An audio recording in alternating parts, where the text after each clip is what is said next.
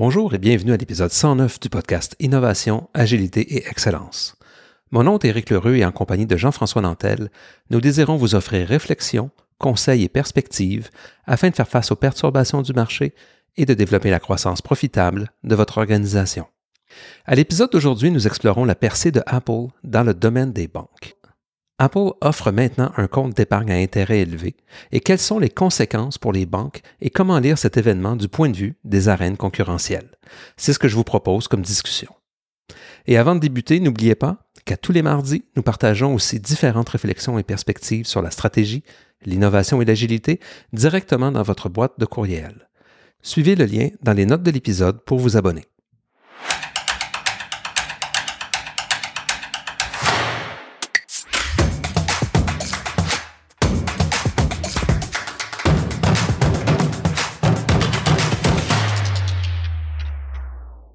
D'abord, la nouvelle. Apple a annoncé le 17 avril 2023 qu'elle lançait des comptes d'épargne à haut rendement pour les détenteurs d'Apple Card en partenariat avec Goldman Sachs, marquant ainsi la dernière incursion de l'entreprise technologique dans le domaine des paiements. Et toujours selon Yahoo Finance, les comptes offrent un rendement annuel en pourcentage de 4,15% ce qui, selon Apple, est 10 fois supérieur à la moyenne nationale, citant des données de la société. J'aimerais ainsi décortiquer avec vous cette nouvelle sous différents angles. Nous avons largement discuté dans ce podcast de l'importance de monitorer son environnement en termes d'arène concurrentielle et non en termes d'industrie. Vous retrouverez nos discussions antérieures sur le sujet dans les notes de l'épisode. Aujourd'hui, la technologie permet de nouveaux compétiteurs extérieurs à toute forme d'industrie de développer des offres toujours mieux alignées avec les jobs, les pains et les gains de ses clients. Pensons notamment à Uber dans l'industrie du taxi, pensons à Airbnb dans l'industrie hôtelière. Donc, les risques de disruption pour les joueurs d'industrie mature sont extrêmement présents. Rita McGrath mentionnait dans un article publié en décembre 2022 différents signes avant-coureurs de la disparition d'avantages concurrentiels. Voici un des signes qu'elle mentionnait dans l'article, c'est-à-dire que la concurrence émerge là où on ne se n'y attend pas. L'un des pièges de la réflexion sur la concurrence en termes d'industrie est qu'elle peut créer des angles morts sur les concurrents qui émergent à des endroits auxquels on ne prête pas attention.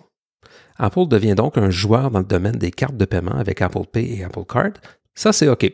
Ça fait plusieurs années que Apple est présent dans ce marché. Apple compétitionne ainsi PayPal, qui joue déjà un rôle face à Visa. Mais qu'Apple offre maintenant un compte à intérêt élevé, c'est autre chose. Les banques viennent de voir Apple apparaître dans leur rétroviseur. Ce n'est pas un petit joueur qui apparaît, c'est la plus grosse capitalisation boursière au monde. C'est plus de 1,7 milliard de iPhones dans le monde, 1,7 milliard d'usagers qui ont un lien direct avec l'entreprise et qui pourraient ouvrir un compte d'épargne sur leur téléphone.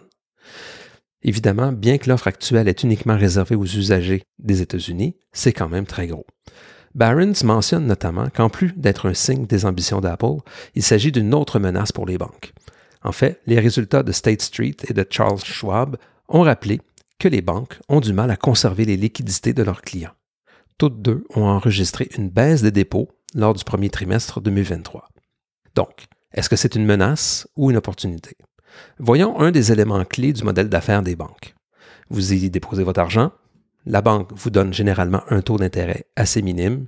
Elle convertit cet argent en prêt selon un ratio de 1 pour 10 à des taux supérieurs, évidemment, et la différence se calcule en profit. Si on réduit les dépôts, la banque prête moins, donc moins de profit. Est-ce que l'offre d'Apple va faire une différence à court terme ou à moyen terme? La question mérite d'être posée et évidemment, le temps va nous le dire. Mais une chose est sûre, c'est que les banques sont maintenant challengées sur leur terrain de jeu.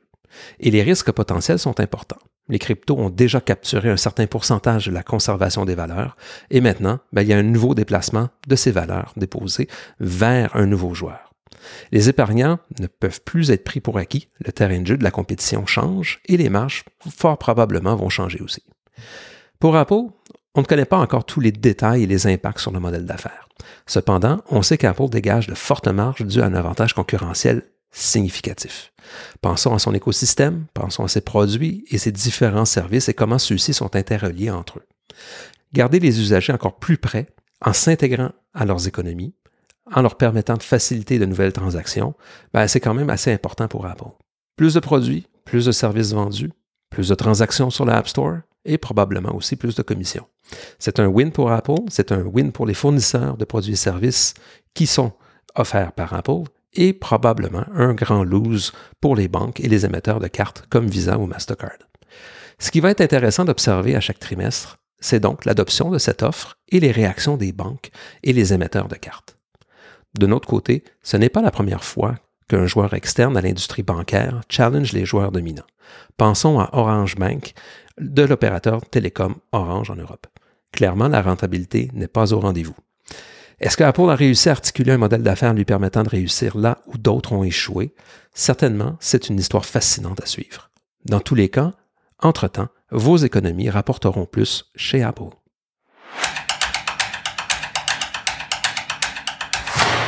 Ce qui vient de se passer avec Apple dans le domaine bancaire nous sert donc de leçon sur le monitoring de son environnement et l'importance d'adopter un regard d'arène concurrentielle.